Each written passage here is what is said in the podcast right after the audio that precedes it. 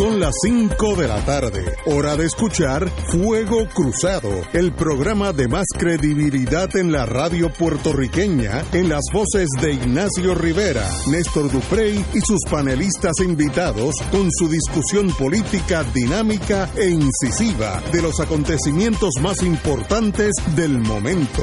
Fuego Cruzado comienza ahora.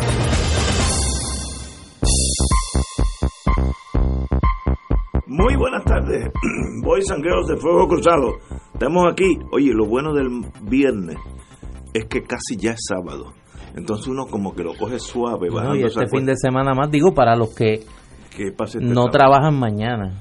Yo, Yo, no trabajo mañana. No, yo no trabajo mañana. Yo te- tengo, Mañana tengo que dar fútbol. clase mañana. El lunes, El lunes lo dieron feriado dieron feriado y el martes de eh, para los empleados públicos. Sí. Gran parte de las agencias de gobierno, menos las que dan servicio de, eh, de Policía, servicio a la ciudadanía, servicios médicos. que van a terminar labores a las 2 de la tarde, el martes es feriado. Muy bien. Y hay Así gente que- que no vuelve. Hasta el miércoles. No da un hasta tajo el hasta el miércoles. Muy bien. Y cuidado. Yo no tengo... Y hay algunos Y que cuidado, no, no, no, lo siguen de rolo. Lo siguen de Lo rolo. que voy a decir algo... No, suave, suave. No, no. Yo tuve un amigo muy querido, ya murió, que estuvo en fomento. Se jubiló de fomento.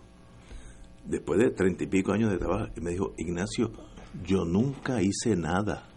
No digas eso. Eso es, mira, por mis siete nietos. Me dijo, yo me inventé un sistema.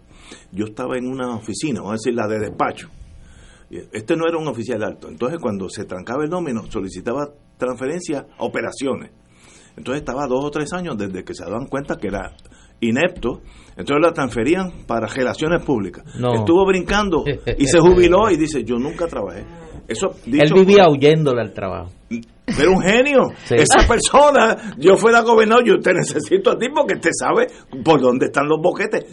Él me dijo a mí, es más, me lo dijo en un restaurante eh, ahí, en el- lo que era el Swiss Chalet antes, que, que ya, ya cerró. Me dijo, yo nunca trabajé en fomento y tengo full pension y nunca hice nada. Yo me inventé este sistema lo- Eh, en lo Esa que... es una historia muy deprimente. No, no, eh, para empezar Eh, un eh, programa un viernes fuerte. son las que Eh, le gustan. sí. Esas son las que le Ah, gustan. no. Pero eso es... Mientras más deprimente, tenemos, mejor. tenemos suficientes Sí, es verdad, es eh, problema para inventar. eh, Pero eso, eso, historias tristes eso quiere hoy. decir que cuando llegue este gobierno que va a llegar del partido que sea, tiene que empezar a limpiar gente que nunca han dado un tajo y están ahí. Y, ahí- y ese era un nivel intermedio, pero hay gente a nivel alto que pero, tampoco han dado un tajo. pero ahí lo que tú tienes es un ejemplo claro de una falta de supervisión. totalmente de acuerdo. Porque yo Nadie- estoy seguro que a don Héctor no se le podía colar No, ningún empleado en la agencia Sí. haciendo nada, porque don Héctor se iba a dar cuenta. Cada vez que molestaba en un sitio, lo mandaban para otro sitio. Entonces ahí estaba dos años más. Bueno, anyway, vamos a hablar cosas más positivas. Bueno, Mira, antes que a- todo, acaba de vamos. llegar una noticia, ya que tú estás en la línea de las noticias positivas. Esto solo pasa en este país. El senador del PNP y que enfrenta varias acusaciones federales, Abel Nazario, Ah. le notificó el viernes a la Comisión Estatal de Elecciones su intención de aspirar a un escaño en el Senado por acumulación. Ay, Cristo amado. Según confirmó Noticel a través de la oficina del legislador, Nazario ya entregó la documentación necesaria para oficializar su candidatura, en un claro desafío al presidente del PNP, Tomás Rivera Chats, quien había pedido públicamente que renunciara a Es su verdad. escaño y a su aspiración. Pues que acabe y publique el libro y ya. Oye, el hombre sigue con el Oye, chaleco, oye, con Will- el... Es inteligente. con el chaleco. Que publique el libro. Bueno, sería como la enciclopedia británica, sería como Bueno, 14 no, volúmenes. pero- Muchacha, suave. Pero él sigue con su chantaje Sí. Al PNP, Es más, yo, yo al PNP en general y a Rivera Chats en particular. me atrevo hasta a ayudar a editarlo. El libro, a ver. Mira, yo conozco a ese muchacho. Y ayuda en en, en, la, muchacho. en la imprenta también En ayuda. la redacción, en la redacción, el muchacho, lenguaje. Yo creo que él, o sea, él sabe que él tiene, Pero mira, tú no él tiene puedes- explosivos en, de, en esa yo estoy de con, alta En esa yo estoy con Rivera Chats. Haga lo que usted haga, pero usted está fuera del Senado. Claro. Punto. Eh, publique lo que usted quiera. En la enciclopedia británica, si quiere. Pero usted está fuera. Y se acabó. No, no, no juegue ese ping-pong. Ese ping-pong es dañino para los dos. jale el gatillo. Bueno, antes que todo, antes de empezar el programa, la primera dama de Villalba, la señora Glendaliz Soto Vega, falleció hoy. Confirmó su esposo y alcalde de, este municipio de Villalba, Luis Javier Javi Hernández. Eh, cito ahora al señor alcalde, me da mucha pena lo que voy a leer. Ya no sufre más. Ahora será un ángel que desde el cielo cuidará de nuestras hijas. Tiene dos hijas. Ella estará en presencia por siempre. Su legado permanecerá en la memoria de mi querido Villalba y del país. Te amaré por siempre. Palabras del alcalde de Villalba. Esta joven que salió una foto, yo no la conocí, no la conozco, eh, es una niña, para mí debe tener 30 años. 38 años. Pues parece una, una niña y desgraciadamente pues el cáncer no fue fue inmisericordia con ella. Una tragedia, mi más sentido pésame al señor alcalde de Villalba y a toda su familia, la, familia de Glendaliz Soto Vega. Néstor. Ya lo hice a través de las redes, pero obviamente vaya al alcalde de Villalba, Javier Hernández, y a toda su familia nuestras más sentidas condolencias por la muerte de su esposa eh, desde principios de esta semana eh, el alcalde estuvo en las redes sociales pidiendo oración para ella eh, porque pues su situación se había deteriorado. que todas las muertes tienen un dejo de tristeza, ¿no? Pero cuando muere alguien joven, en este caso madre de dos niñas pequeñas empezando a vivir, empezando pues es más doloroso. Es muy doloroso y es el problema del cáncer de, de mama, ¿verdad? que aparentemente las farmacéuticas no le han dado la suficiente prioridad en la investigación para, para acabar con ese flagelo, mientras están eh, dedican miles de millones de dólares a otras cosas como la disfunción eréctil, por ejemplo. Este, eh, y, y, es un flagelo que azota en Puerto Rico, es un problema muy real y es parte de la política pública de salud de, este gobierno. Eh, que debería tener un programa de educación y orientación sobre esta enfermedad mucho más, más agresiva, mucho más consistente eh, y más accesible a todos los niveles. Claro, esta es una mujer eh, casada con un alcalde que obviamente tenían acceso a información, a educación, eh, y aún así no pudo vencer la enfermedad, pero imagínense ustedes la gente que vive en marginalidad y no tienen los accesos a los servicios médicos y a, y a la educación sobre este tema, ¿verdad? Así que me, me uno a las condolencias a, a, a la familia de Javi Hernández. El Provost Marshall, nuestro querido eh, Héctor Jiménez Jueves, también se une a las palabras nuestras en torno a la señora esposa del alcalde eh, de Villalba. Villalba. Y eh, hay algo, Ignacio, que yo quisiera decir antes de que entremos en, el fragor de la, de la discusión, porque es que yo tengo que hacer unas disculpas públicas. Eh, en el último en el último programa en el fragor y el calor de la discusión sobre el tema de las pensiones el aumento de los salarios de los jueces eh, yo hice un comentario donde dije eh, que eh, los jueces de sala de investigaciones lo único que hacían eran atender multas de tránsito. Y un compañero abogado me llamó la atención este de que de que eso verdad era un comentario desafortunado e incorrecto. Y yo me disculpé en las redes sociales pero quiero eh, hacerlo más claro aquí porque sé porque estuve pues estoy casada con un ex fiscal que los jueces de sala de investigaciones están en la primera línea de fuego en la batalla judicial y son los peores pagos del sistema y son los que tienen las peores condiciones de trabajo porque inclusive tienen que hacer turnos eh, y estar disponibles en horas de la madrugada. Así que quiero a todos los jueces de sala de investigaciones, quiero expresarle mi, mi más sincera eh, disculpa.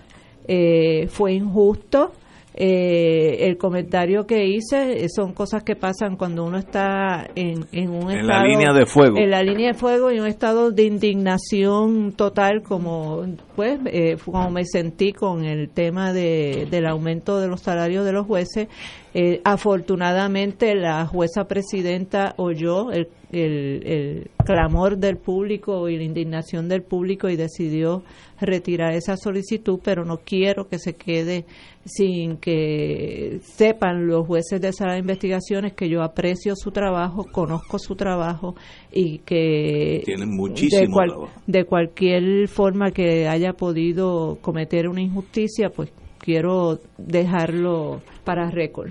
Yo llevo unas cuantas décadas yendo lo que se llaman los abogados, la regla 6. Y yo nunca puedo decir en todas esas 3, 4 décadas, tres- más de 4 décadas, que ha habido un fallo donde yo estoy en desacuerdo. Yo a veces estaba abogando por el perdedor, el que perdió, pero no estoy en, en desacuerdo con la decisión del juez. Son dos cosas, son y tienen todas las mañanas una batalla contra la adversidad, porque a veces hay 30, 40 casos para regla 6. ¿Cómo un ser humano puede ver eso y salir Cuerdo. Sí, cuerdo No, a la hasta las investigaciones no se vacía. No, eso es con, y, sábado y domingo, el día de Y- fiesta. sí, eso es- eso es 24/7. esos son los que están el equivalente a los médicos de emergencia en el centro médico. Exactamente la misma Y posición. tienen que estar de turno, tienen que estar un call. Y ven sea, las peores tragedias del ser humano. Además que son los que bregan con las situaciones más cotidianas, más mundanas del ser humano, ¿verdad? Lo- eh, eh, no, no bregan en, en los abstractos académicos, intelectuales, jurídicos. Ellos están ahí en primera línea de fuego recibiendo las peleas entre los vecinos, este, Sí. las situaciones de Ley emergencia que 54, sufren, la- bofetada, eh, sí, lo- todo. las redadas, este, todo. Así que, pues, quería, pues, dejar eso claro para récord que, que, pues, fue un, una, un comentario no pensado, definitivamente. Muy bien, Muy y- bien. se te agradece y eso demuestra tu altura intelectual. El alcalde de Fajardo, Aníbal Meléndez, ya está en su casa recuperándose de un diagnóstico de influenza D. Uy, D después de D viene la F. que es de- de B. después la gente cuelga. diagnóstico de influencia D y pulmonía. Estuvo hospitalizado por más de una semana. Le deseamos al señor alcalde que se recupere y que esté con nosotros. Buen alcalde, me, han- me han dicho aquellos que son fajardeños que, que están muy contentos con él. Así que la, más, la mejor de la salud para el señor alcalde de Fajardo, Aníbal Meléndez Rivera. Yo ni No sabía, sabía que estaba enfermo. yo ni sabía que estaba enfermo, así No que sabía que estaba enfermo. eh, bueno, pero, Pero vayan Lo mejor. de pronta recuperación. hombre, lo mejor, eh, para eso es que somos todos hermanos, podemos diferenciar, algunos tenemos la verdad y otros no, pero pero hasta ahora yo no sé quién la tiene y quién no la tiene, pero así es Puerto, eh, Oye, Puerto Rico. Yo no sé si ustedes se fijaron hoy eh, en las portadas de los periódicos del grupo Ferrer Rangel, tanto El Nuevo Día como Primera Hora. Yo no sé si ustedes se fijaron este este empeño de proyectar a la gobernadora Wanda Vázquez. Si el Nuevo Día y Primera Hora no publican en la primera plana que Wanda Vázquez cumplía 100 días de gobernadora, Sí, Digo, y no es 100 días de una gobernadora electa. O sea, son 100 días de una persona que está llenando la vacante de gobernador, luego de la renuncia de Ricardo Rosselló. Y me está curioso porque en esa entrevista la gobernadora afirma varias veces que ella volvió al mantra del, del de inicio de su gestión, ¿no? De que ella no está pensando en la, en la elección, Mejor que que ella no. no va a ser candidata. mejor es que no esté. Pero entonces acompaña esas palabras con unos gestos populistas, como este de hoy de, de los días libres, ¿no? Eh, Pero muy bien, y el gesto de lo del bono de Navidad y todas esas cosas que no son realmente la- la- la- las decisiones que uno esperaría de alguien que no está preocupado por el tema electoral. Pero ayer, hoy estoy leyendo de la prensa, yo creo que para bien de todo Puerto Rico, del Partido Nuevo Progresista específicamente y de la señora gobernadora, ayer ha dicho en blanco y negro que no ha considerado postularse para la gobernación en las elecciones del 2020. Eh, eh, y dijo, oye, y se separa de Ricardo Rosselló, lo cual la admiro. Dijo, su administración no es una continuación del fracasado, dice fracasado gobierno de Ricardo Rosselló. Eh, muy bien por la señora gobernadora, de, sobre todo la palabra fracasado. Eh, pero dijo, con eso porque ella era parte de eso. No, pero muy bien, pero lo dijo. Que no se aleje eh, muy, muy, era más fácil estar allí mirando para la Bahía de San Juan tomándose cócteles y decir estas cosas, pues son controversiales.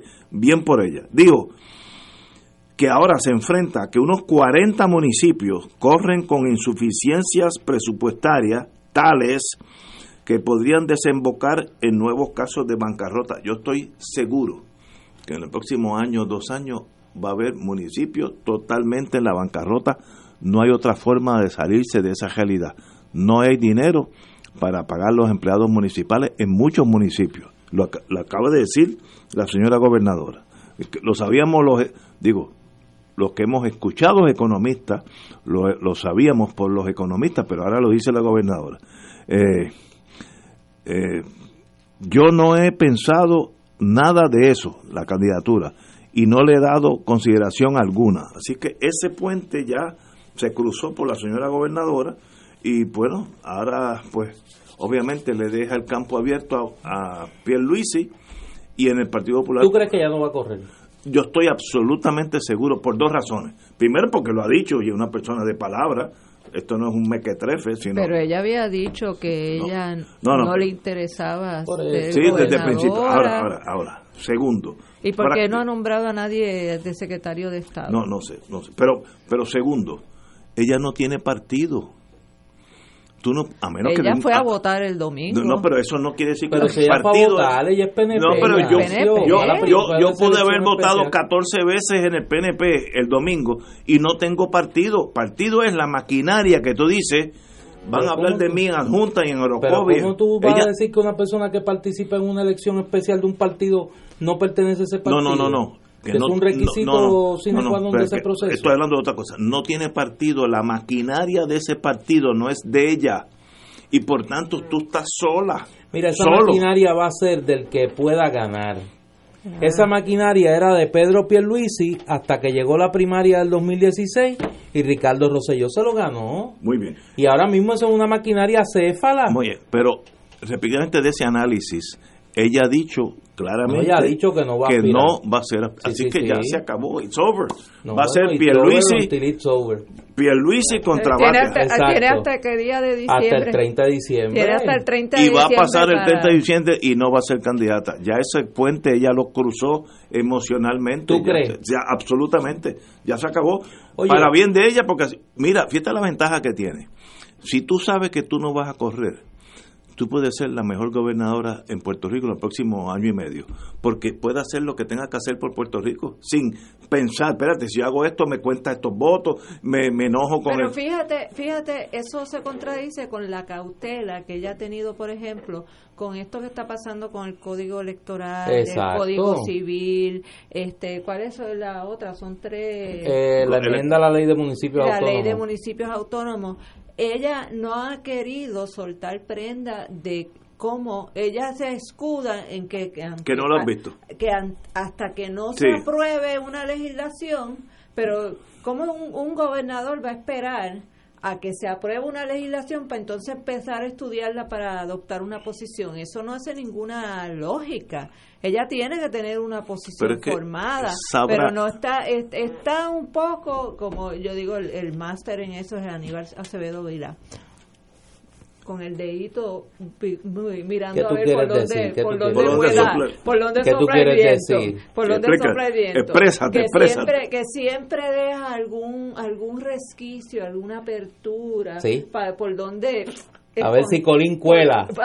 Y si Colín cuela. Hay unos, como dicen en el campo, erróneamente, así que Nereida Pérez, la del lenguaje. Luz Nereida. Luz Nereida Pérez, me perdona, en la Junta se dice, se rumorea Se rumorea. Sí, se rumorea. Y entonces, por ejemplo... Que va, a, es uno de los posibles candidatos a, a, a Washington. A comisionado No. He oído hoy eso. de dos personas diferentes. No diga, ya, No, Aníbal. se Me rumorea. extraña a mí.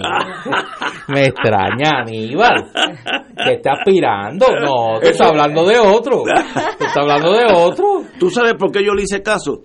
Porque el bartender de Genesis, el bartender me dijo, te estoy oyendo, Sí, sí. cuando si llegó a ese nivel, No, no, no, es no. que es- del de bartender. Imagínate. Esas son las mejores fuentes de Tú información. sabes, que, tú sabes que Wilma hizo un comentario ahorita y le pasamos por encima. Yo creo que tú has señalado una de, las de las banderas rojas de este gobierno de Wanda Vázquez que hace que uno sospeche que aquí toda esa retórica de ella de que ella no va a ser candidata y demás. No va a ser. ¿Por qué ella no ha nombrado un secretario de Estado? Yo- yo no Exacto. sé. Lleva 100 días, digo, ya que el nuevo día se lo ha celebrado con tanta pompa. Lleva 100 días de gobernadora y no ha nombrado un secretario de Estado. ¿Quién es el vice? Por eso, nadie. No, no, el, Ahora mismo no hay nadie. no hay nadie en el, en el orden de o sea, el si que, ella- quien estuviera de subsecretario o subsecretaria de Estado, cuando se fue aquel, este, el Comodoro Rivera Marín, eh, Oye, que desapareció. no, son- no, él no ha la desa- tierra. no, él no ha desaparecido. Lord of Sí, sigue No, allí él sigue por allí. el condado, sigue en el Sí. Y está, mira, la maquinita hace cachín, cachín, Ah, y sigue sumando. Ojalá. No. ¿Por qué ella no ha nombrado un secretario de Estado? No tengo la menor No idea. quiere no, tener- es una pregunta. Es una pregunta que la prensa debe preguntarle. Eh, Pero Por lo eso. increíble es que el partido no se lo haya exigido. Por eso. Si yo fuera gobernador. porque, bueno, mi teoría es que dentro del partido sigue la pugna sobre, Exacto. sobre la sucesión de ella. Sí, exacto. Y entonces no, no se ponen de acuerdo y por lo tanto ella No, pero, ella pero lo que ha decidido para es esto- sacar las manos del fuego y dejar que la llama a ver si se extingue por sí pero sola. para esto hay que ser práctico en la vida. Si yo fuera gobernador, llamo a Rivera Schatz y a el presidente de la Cámara. A Johnny Méndez. Señores, el secretario de Estado tiene que ser aceptado por ustedes dos. Nómbrenme ustedes dos uno y yo lo No nombro. están de acuerdo. ¿Y se acabó? Ah, bueno, si no están de Bueno, acuerdo, pero, pues, pero, se acabó esto. pero yo creo que es una pregunta legítima. Esta prensa que es tan eh, Incisiva. incisiva que le pregunten en algún momento por qué ella no nombra un secretario de Estado. Ahora, A 100 días. Y, ni- ¿A y 100 fíjate, días? con todas estas entrevistas de, de, pero de- tiene, y dijo, de dos páginas completas y en ningún sitio se le preguntó, ni en el nuevo Oye, día, eh, ni en eso- primera hora, nadie le preguntó Buena por qué pregunta. usted no ha nombrado un secretario de Estado y de paso, o una secretaria. y ahora viene lo ci- the, the romantic in me, por no decir lo cínico. ¿Ha hecho falta el secretario de Estado? Bueno, Es que en realidad no ha hecho falta. como diría, no ha hecho ninguna falta. Pero O sea, como nadie- diría- es que esa parte como- nadie ha notado la como ausencia diría, como diría doña Evelyn, mi santa madre, Dios la cuide y no se moje.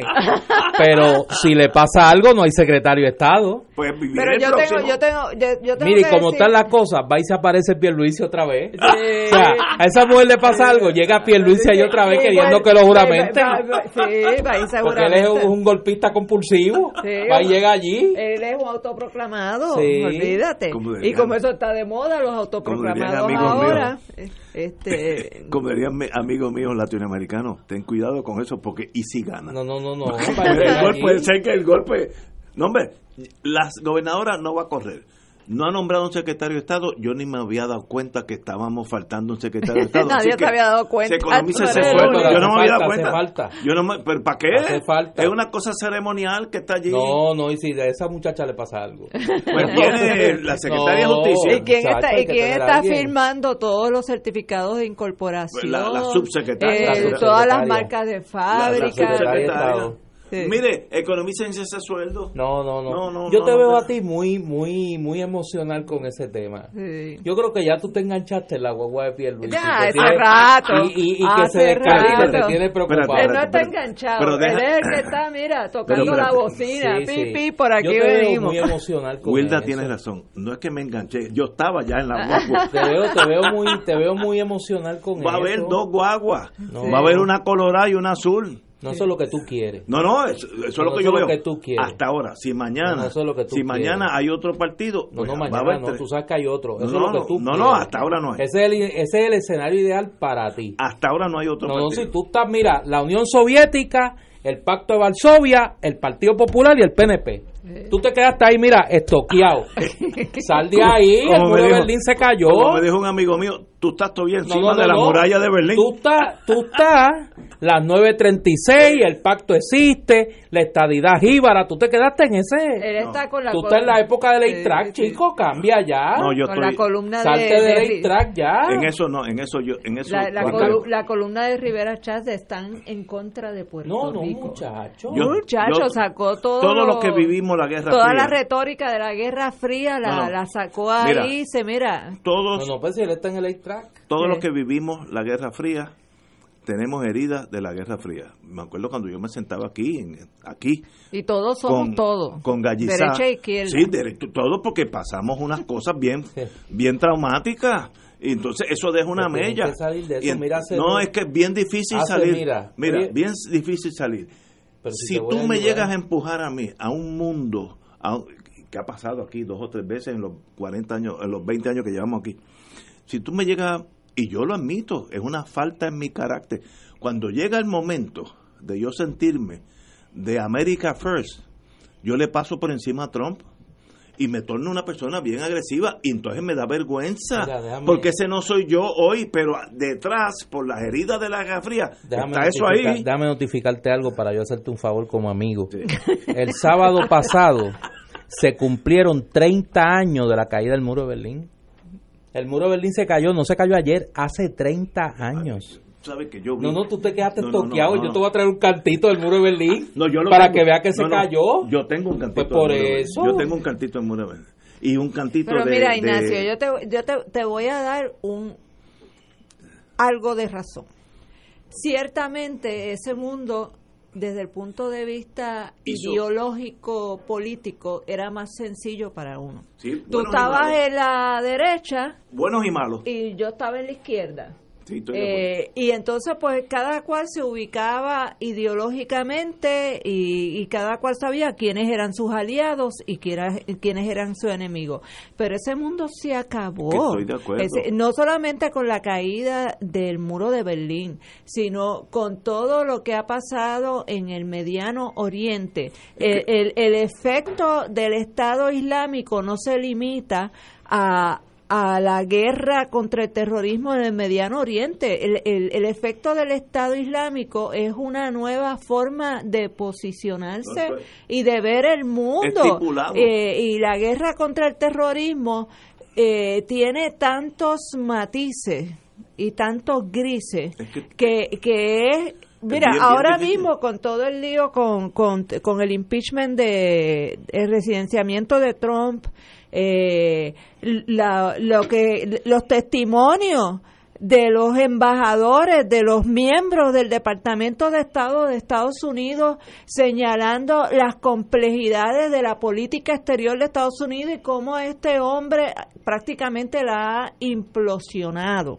Eh, yo eh, eh, uno puede decir que, Trump que- es una aberración, vamos a estipularlo. eh, uno puede decir que lo que está haciendo Trump eh, en, el, en su política exterior, pues mira, fa- favorece visiones que hasta yo puedo eh, estar de acuerdo con ellas, porque por ejemplo yo estoy de acuerdo con que Estados Unidos retire todas sus tropas del Mediano Oriente y deje de intervenir en el Mediano Ori- Oriente, pero desde el punto de vista de los intereses geopolíticos de Estados Unidos es mucho más complejo que eso.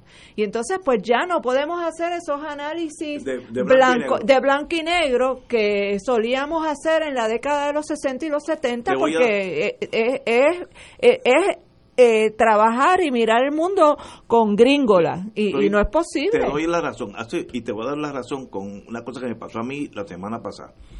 Yo tengo una guaguita Jeep, Jeep, que es América. Y se le ca- no, no, no, Yo que-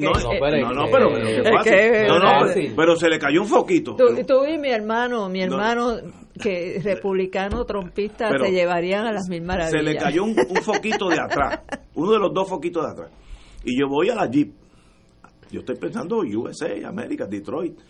Entonces el señor que, es un fenómeno que está allí me dice, ah, ve, oye, qué suerte tiene porque está aquí el foquito, mire, valía una porquería, treinta y pico de pesos, págalo aquí, ya mismo está, se lo doy ahora mismo. Me dice, qué suerte tuvo que es el último, porque esos foquitos se hacen en, en Turquía. Como la Jeep, y yo ahí me dio un golpe, como la Jeep USA hace un foquito de un carro americano Ahí lo 100% en, En Turquía, Turquía. porque el mundo ¿Y dónde ya está es Er- diferente. Erdogan hoy? haciendo foquitos posibles. Erdogan está en Washington, Sí, pero con- demuestra con- con- que aquel mundo de nosotros, de, de dos polos, ya no existe. Entonces, cuando Trump, que es torpe, dice cosas de aranceles, el primero que puede protestar es Jeep. Y digo, espérate, yo estoy haciendo los foquitos allá. Lo puedo decirle allá, China, lo que sea. O sea, que hoy en día es más difícil. Es mucho más blanco y negro, hay grises. Y hablando de nuevo de blanco y negro, tú dijiste eh, que valía treinta y pico de dólares, que eso es, un- 34. que es una porquería.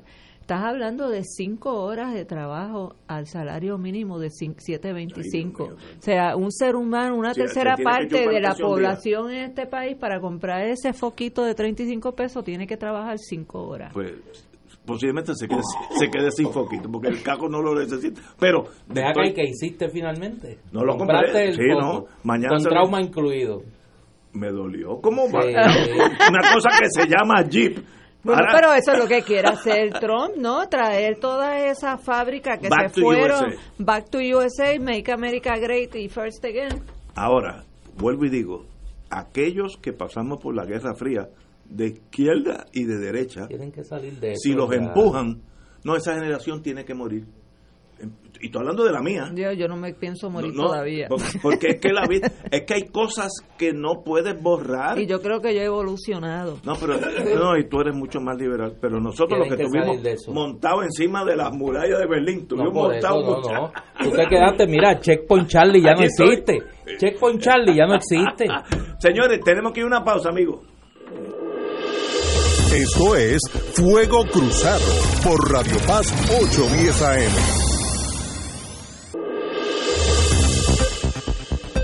Y ahora continúa Fuego Cruzado.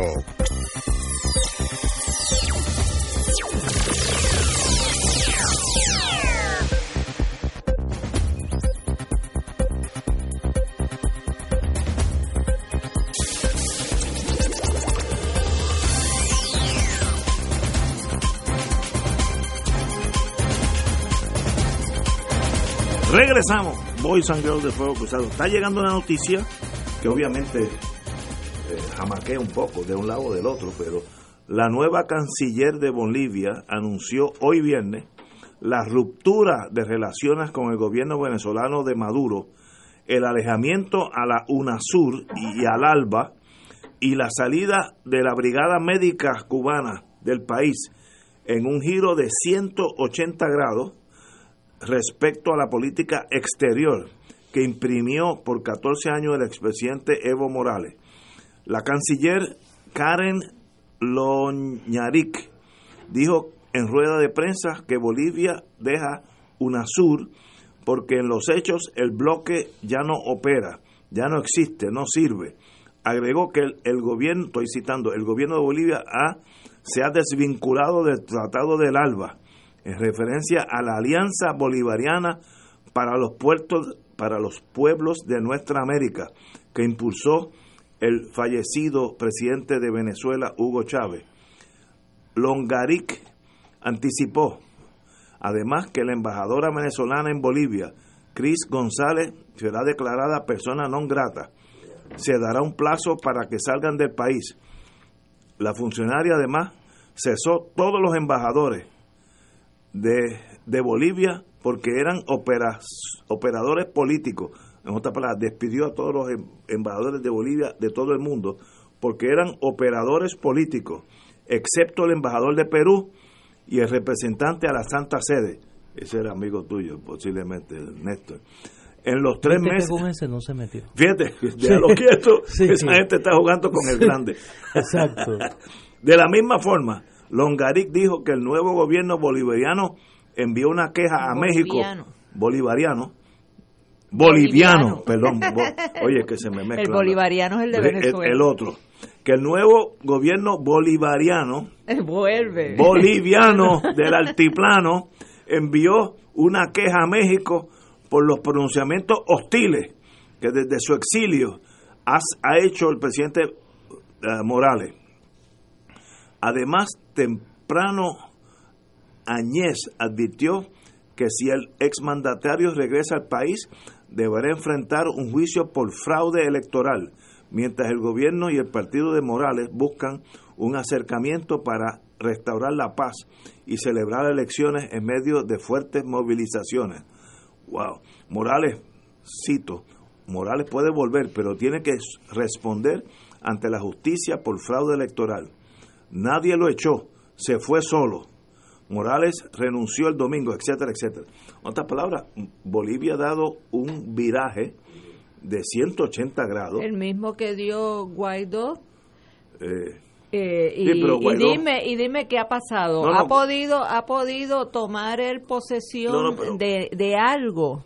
Eh, pero no, pero Guaidó en realidad fue un sueño de verano.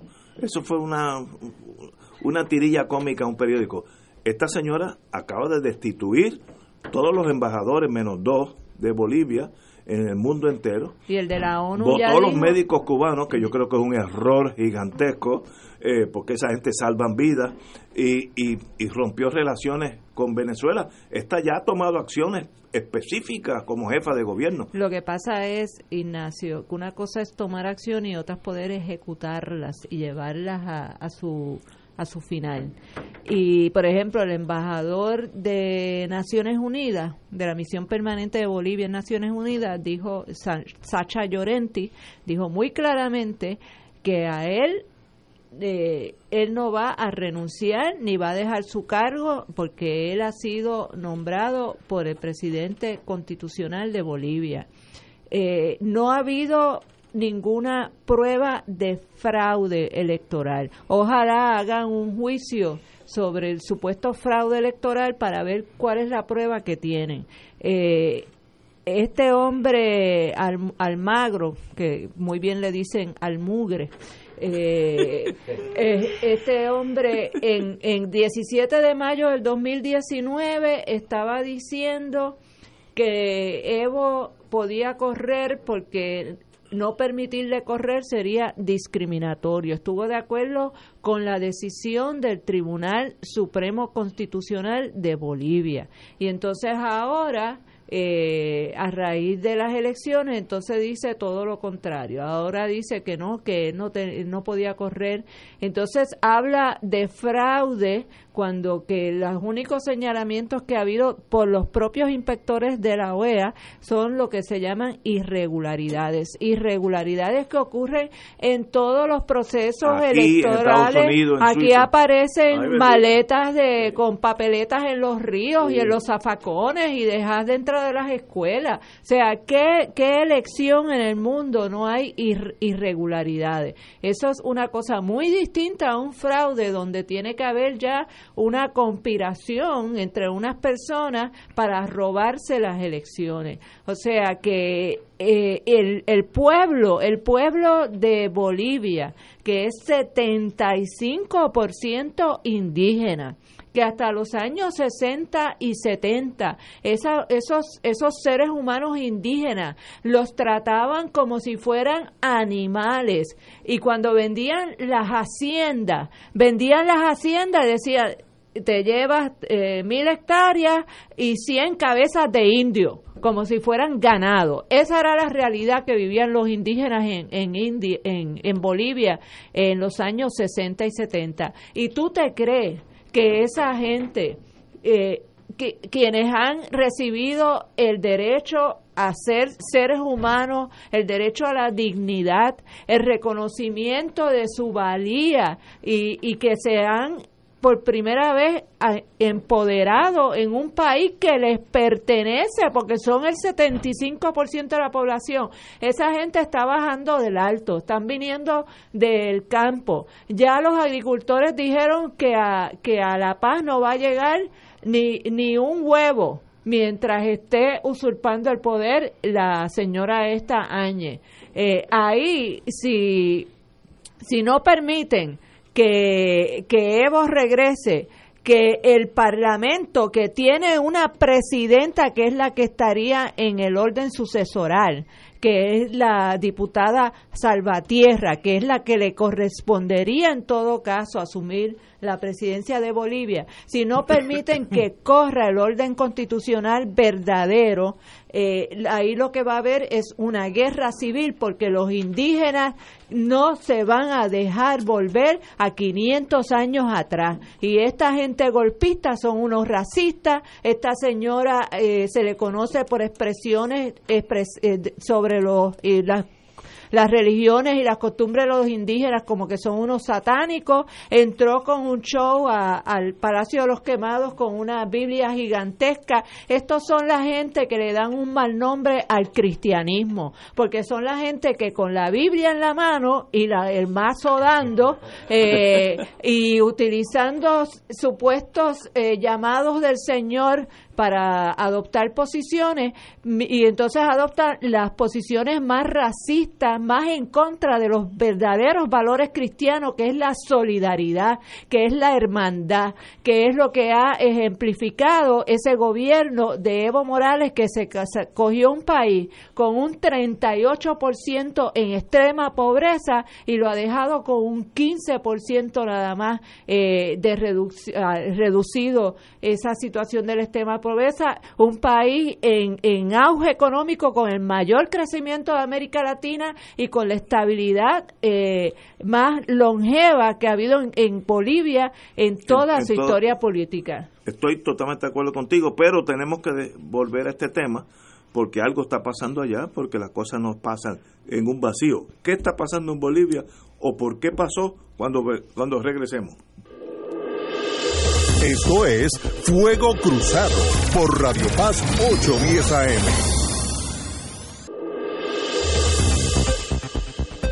Y ahora continúa Fuego Cruzado.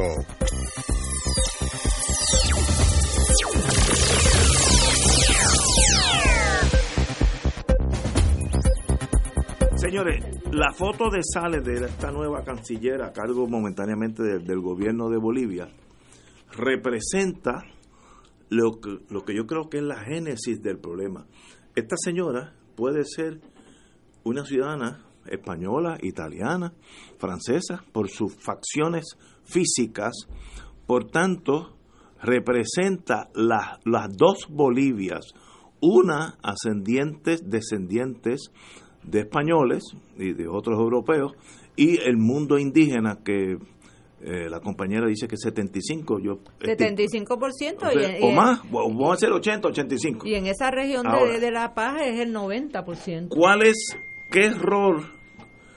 Vamos, vamos para atrás, ahora se me sale The Romantic en mí. Si yo hubiera sido, y yo no soy héroe ni quiero ser valiente, pero a veces la vida te pone en posiciones donde hay que echar para adelante. Yo hubiera sido presidente de Bolivia, a mí me matan en Bolivia como hizo Allende, y hoy en día Allende, todo el mundo lo recuerda como una persona bien, bien valiente, que murió bajo su criterio porque le estaban dando un golpe de Estado y dice, yo soy el presidente, aquí me sacan muerto. Y lo sacaron muerto. Muy bien. El irse a México demuestra que este señor no es Allende. No, no, no hizo lo que tenía que hacer. A mí me sacan allí para porque si yo soy presidente de la República, ninguna pelafután me va a dar un golpe de Estado. Yo sé que el jefe del ejército, y esas naciones dependen de los ejércitos, le dijo, mire señor, es tiempo que usted se vaya. Igual que dijo Pinochet a Allende, y Allende dijo, no, no, no, yo me quedo. Y, y Pinochet lo mandó a matar y lo mató. Pero no solo lo mató a él, ¿a cuántos chilenos mató? Como 12 mil se estima. Pues mire señores, a veces en la vida hay que jalar el gatillo. ¿Qué pasó para que esta contra, contra revolución, y yo tengo más en común con Evo Morales que con esta señora europea, no sé ni el nombre, tiene un nombre rarísimo, como, como de Yugoslavia, de esos países por ahí. Eh, Porque debe ser de la región de, la luna oriental. Sí, que son europeos. Chabamba, eh, este, Santa Cruz. Eh, pero, ¿qué pasó para que esto eh, este gobierno sucumbiera después de 14 años. La lista que hizo Evo Morales, la, la lista de accomplishments en, la, en, el, en el mundo aún americano es larga. Fundó miles de escuelas, eh, manejó con médicos cubanos, la mayoría, personas que nunca, desde que se creó el mundo nuevo, habían visto un doctor en medicina, etcétera, etcétera. Ayudó a hacer carreteras. Obviamente Evo Morales fue muy, muy efectivo. ¿Y qué pasa? Que se tiene que ir. Pues algo pasó. No sé si se quedó de más. Como decía mi padre, a veces en la vida hay que saber cuándo llegar y más importante cuánto irte. Pues parece que se quedó un round de más como el boxeo. Porque algo pasó para que él mismo decidiera, me tengo que ir. Déjame poner mis dos centavos en la conversación. Número uno, déjame aclarar un dato histórico que me da este estrés si no lo hago. Salvador Allende se suicidó.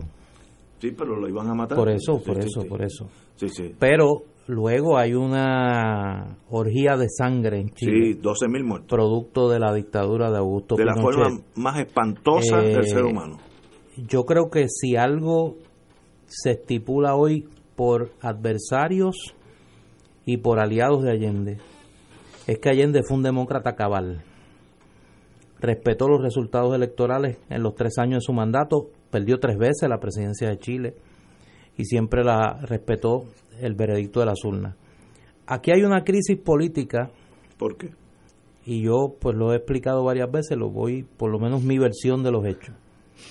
Aquí hubo un proceso electoral que viene precedido de un a su vez proceso bastante accidentado de intento de enmendar la constitución boliviana para permitir una, una segunda reelección de Evo Morales. Una tercera. Por eso el tercer, un tercer mandato, pero era una segunda reelección. Eh, se da el proceso electoral, la noche de las elecciones se detiene el conteo con el 84, 83, 84%, yo lo estaba viendo, y en aquel momento Evo Morales está al frente, pero no es, pero la ventaja que tiene sobre su más cercano rival, que es Carlos Mesa, expresidente Carlos Mesa Gisbert, es de menos de 10%, lo que obligaba a la celebración de, eh, de una segunda vuelta. Se reanuda el conteo y cuando se reanuda el conteo, Evo Morales está al frente con más de 10 puntos y hay un señalamiento de la oposición que, no. reconoce.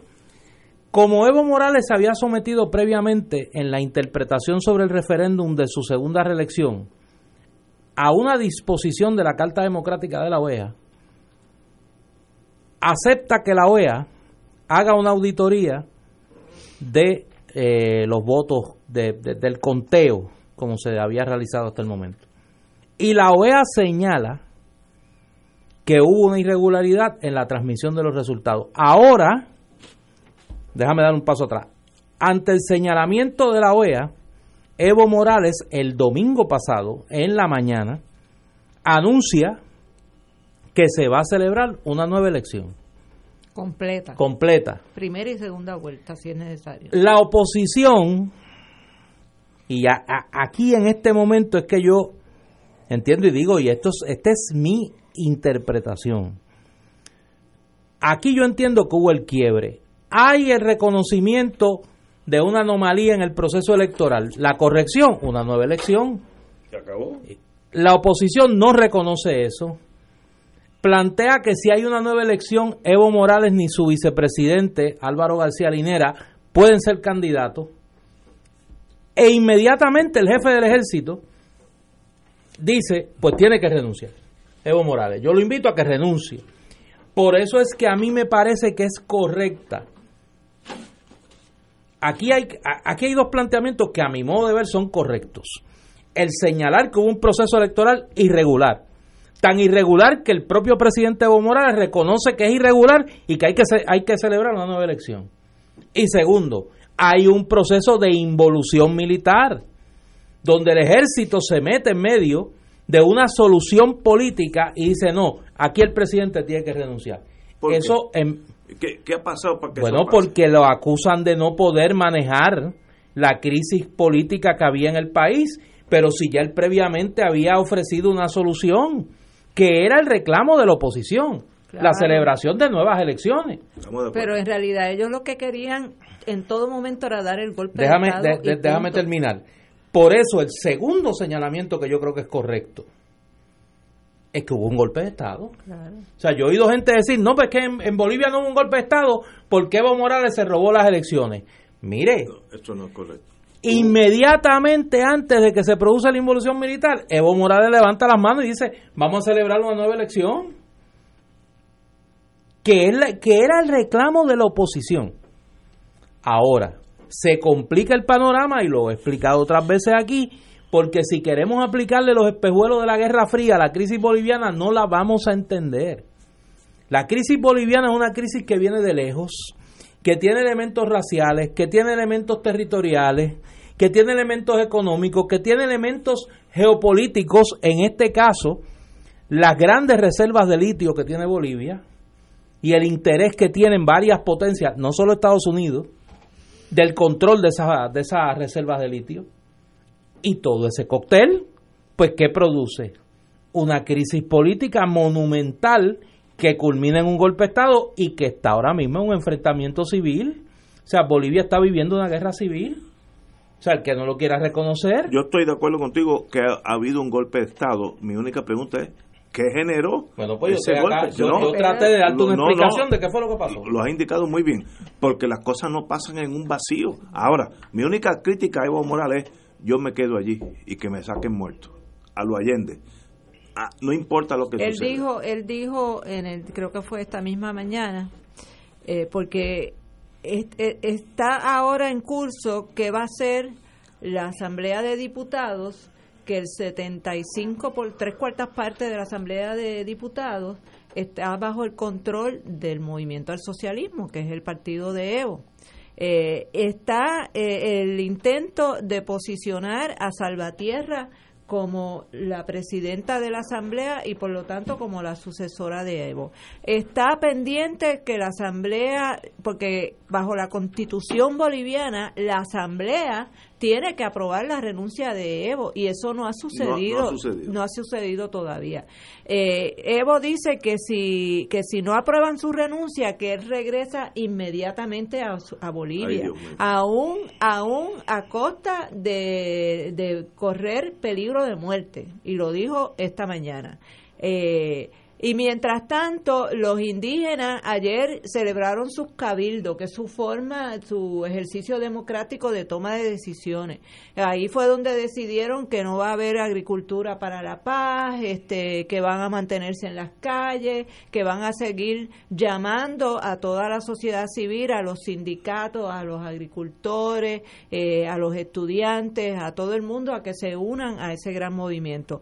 Pero ciertamente Bolivia eh, ya hubo al principio del mandato de Evo este hombre Luis Fernando Camacho que le dicen el macho eh, que es un predicador eh, fundamentalista de derecha, que es de los que entiende que la religión de los indígenas son satánicas y que los indígenas básicamente son animales, este, pues este señor eh, estuvo involucrado en el intento de asesinato de Evo Morales, junto a un tal Rocha, este Rocha eh, fue muerto posteriormente eh, y, queda este Luis Fernando Camacho que no es el que eh, del partido de mesa porque a todo esto el que quedó segundo en las elecciones fue mesa y este señor Luis Fernando no corrió para nada y esta mujer, Áñez, pertenece a un partido que es un cuarto partido en Bolivia, que ni siquiera llega al 20% eh, en el apoyo del electorado. Y entonces, eh, lo que estamos viendo es cómo es que ese pueblo indígena, que, que vuelvo y repito, que por primera vez en la historia en Bolivia se les reconoció que son seres humanos con derecho a la dignidad, eh, ¿cómo es que esa gente van a permitir que les arrebaten todo eso que han logrado a través de los 13 años de, de, de la presidencia de Evo Morales. Entonces, pues todo se complica con eh, en Santa Cruz, Beni, Cochabamba, Tarija, que es lo que llaman los estados de la Luna Oriental. En esos estados los indígenas son una minoría, eh, son eh, hijos o descendientes de inmigrantes básicamente europeos. En Santa Cruz, por ejemplo, donde yo he estado en el aeropuerto de Paso para Lima, ese aeropuerto es de un lujo espectacular. ¿Por qué? Porque Santa Cruz es el estado más rico de toda Bolivia. ¿Por qué? Porque ahí está eh, concentrada la ganadería ahí está concentrada la minería y también el narcotráfico, que aquí también está el elemento del narcotráfico detrás de este golpe de Estado. miren, miren, miren los socios, los fundamentalistas religiosos, los narcotraficantes, eh, la oligarquía, eh, los fascistas y Estados Unidos, todos juntos en un gran cóctel, eh, conspirando para, eh, en este golpe de Estado que está en pleno desarrollo, como diría nuestro querido hermano Walter Martínez, de allá de uruguayo en Venezuela, de, eh, de Dosier. Eh, y, y entonces añádelen a eso lo que mencionó Néstor del elemento del litio. El, Bolivia tiene las reservas de litio más mayores del mundo. ¿Y para qué se utiliza el litio? El litio es lo que se utiliza en las baterías de los automóviles eléctricos, de los celulares, eh, el, el, ion de litio, en las aleaciones con aluminio. Eh, es un metal preciosísimo. ¿Y qué pasa? Que recientemente el gobierno de Evo Morales acaba de hacer un acuerdo con la República Popular China por mil millones de dólares para establecer una empresa mixta donde Bolivia tiene el 52% del control de las acciones y la República Popular China tiene un 48% para la explotación y, la exportación y producción del litio. Eh, así que e, eso es otro elemento importantísimo en todo este análisis de por qué es que se da el golpe de Estado en Bolivia. Vamos a la pausa y regresamos aquí a Fuego Cruzado. Fuego Cruzado está contigo en todo Puerto Rico.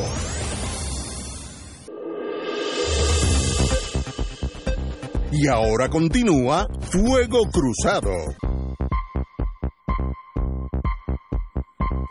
compañera Wilma Sí, antes que continuemos con que ahora tenemos un banquete eh, histórico lo que viene, eh, pero antes de continuemos quiero dejarles saber sobre las actividades donde se va a culminar eh, la conmemoración del centenario de Lolita Lebrón.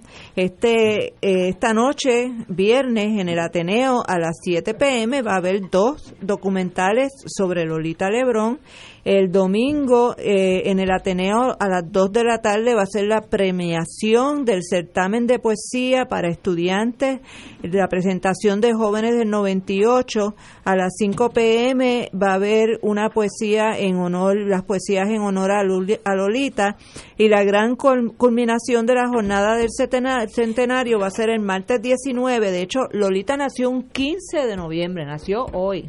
Eh, pero ella misma decidió que quería celebrar su cumpleaños el 19, ¿verdad? El descubrimiento, el llamado descubrimiento, ¿verdad? El tropiezo de los españoles con nuestra nación indígena. Eh, pues el martes 19 a las 10 de la mañana va a haber una serenata Lolita en el cementerio del Viejo San Juan con, por Mapellé. A las once y media va a haber una caminata por el Viejo San Juan, un espectáculo artístico político en la Plaza de la Barandilla que va a incluir a Tambullé con la bomba, saludo de don Rafael Cancel Miranda, eh, un mensaje de las Lolitas por María de Lourdes Santiago y la lectura de la declaración conjunta con representantes de las distintas organizaciones y la Orquesta Patria y Cultura cierra eh, esta, esta jornada, pero el, el viernes 22 en el Colegio de Abogados también va a haber una actividad del centenario de Lolita auspiciado por la Fundación Lolita Lebrón que preside el compañero Carlos Mondríguez, donde también va a haber una presentación presentación de unos videos con personas hablando sobre Lolita y otras actividades. Así que por favor, no, no se olviden, este, yo tengo puesta la camiseta que imita lo que era la, la, chaqueta de Lolita ese primero de marzo de 1954 y el día 19 vamos a estar todas las que componemos a las Lolitas con esa chaqueta para eh, honrarle su memoria y sobre todo con los labios pintados porque eh, eso era una exigencia de Lolita, que para representar a las patrias siempre había que estar bien puesta. Muy bien. Compañero, don Néstor Dupré. Sí, eh, como habíamos adelantado en la semana, hoy tenemos con nosotros a un querido amigo, el doctor Ángel M. Rivera, Rivera, Manolo Rivera, que viene a hablarnos de un libro que recién se publica y que se va a presentar esta semana. Ya tuvo una presentación en Librería Mágica eh, y se presenta esta semana en la Casa Soberanista de el próximo miércoles. Lo va a presentar la compañera Marilu Guzmán, que si oyen por ahí un susurro es ella que está por ahí. Eh, Luis Muñoz Marín y la Revolución Cubana, 1959 a 1962 es un libro que publica la editorial Patria del querido amigo Tito Ortiz y es un trabajo sencillamente extraordinario sobre, más allá de la relación de Muñoz y Fidel eh, y la Revolución Cubana, la historia concatenada de Cuba y Puerto Rico desde la década del 30 hasta el año 1962, pero ¿quién mejor que el autor para hablar de ella? Manolo, bienvenido a Fuego Cruzado. Gracias, Néstor, gracias a los queridos compañeros. Eh, ¿Por qué este tema y, cuál es el, cogollo de la investigación? Pues mira, eh, como yo creo que todo el mundo sabe, eh, en el imaginario social de este país, eh, el jefe político de esta comunidad política que se llama Puerto Rico es el gobernador. si estuviéramos en Cincinnati o en, o en Portland, eh, en un lugar como este, o a lo mejor un lugar público, si llega el gobernador del estado, probablemente a la gente no lo reconozca emocionalmente como el jefe político. El jefe político de Estados Unidos es el presidente, para bien o para mal. Igualmente sucede pues con Puerto Rico, el gobernador quien sea, en la mente de las personas es el jefe político y Muñoz eh, pues fue un jefe político en ese sentido con todas las limitaciones que sabemos que las tenía y las siguen teniendo desde Ponce de León hasta Wanda Vázquez.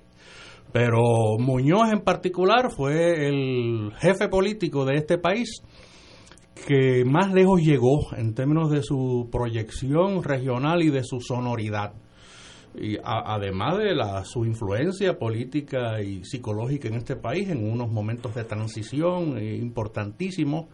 Eh, pues a partir de eso yo me imaginé y dije, caramba, Muñoz estuvo durante una época importante eh, en la región, cogió el inicio de la Guerra Fría como, como el caudillo de Puerto Rico y algo sucedió en el Caribe en el 1959, lo suficientemente cerca de Puerto Rico y yo me imaginaba que Muñoz Marín algo tuvo que ver con eso o algo alguna generación tuvo que haber tenido algún roce aunque fuera casual.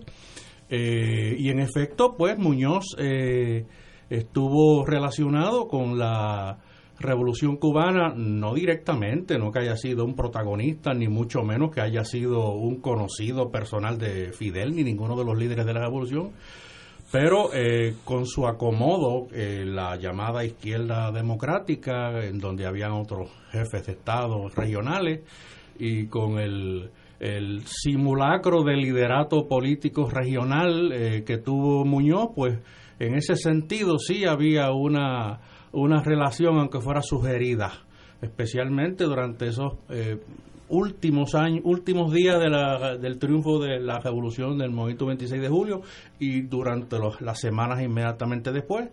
Eh, cómo es que Muñoz, con su gente de la izquierda democrática, un nombre que creo que le puso Eisenhower a esa gente, pues eh, cómo es que eh, mueven la, la, ficha para tratar de traer a Fidel y al nuevo liderato revolucionario cubano hacia las líneas del reformismo latinoamericano del que formaba parte Muñoz, Figueres, Betancourt eh, y otros líderes regionales. Eso fue lo que fundamentalmente me lanzó al vacío. ¿eh?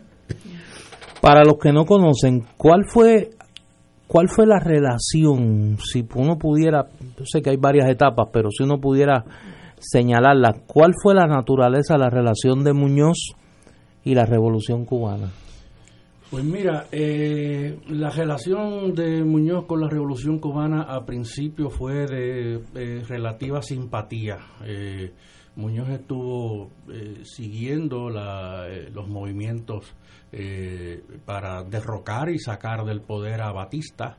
Esto el mismo Muñoz tuvo unos paralelismos en términos del, caudillismo eh, eh, de Cuba y Puerto Rico, Muñoz y Batista desde la década del 30. Eh, pero Muñoz como representante de un ala liberal reformista, pues vio en la revolución cubana un intento de, de acabar con esas dictaduras como las que pues como las de Trujillo, contra la cual Fidel, eh, perdón, contra la cual Muñoz tronó un sinnúmero de ocasiones. Eh, y en ese sentido sí hubo una relación eh, general sugerida y específicamente pues los acercamientos de Arturo Morales Carrión con un diplomático cubano aquí, de apellido Pupo a quien eh, eh, se le acercó oficialmente el gobierno puertorriqueño para llevarle a los nuevos líderes de la revolución cubana lo que había sido la experiencia en Puerto Rico de operación manos a la obra y de una serie de políticas reformistas.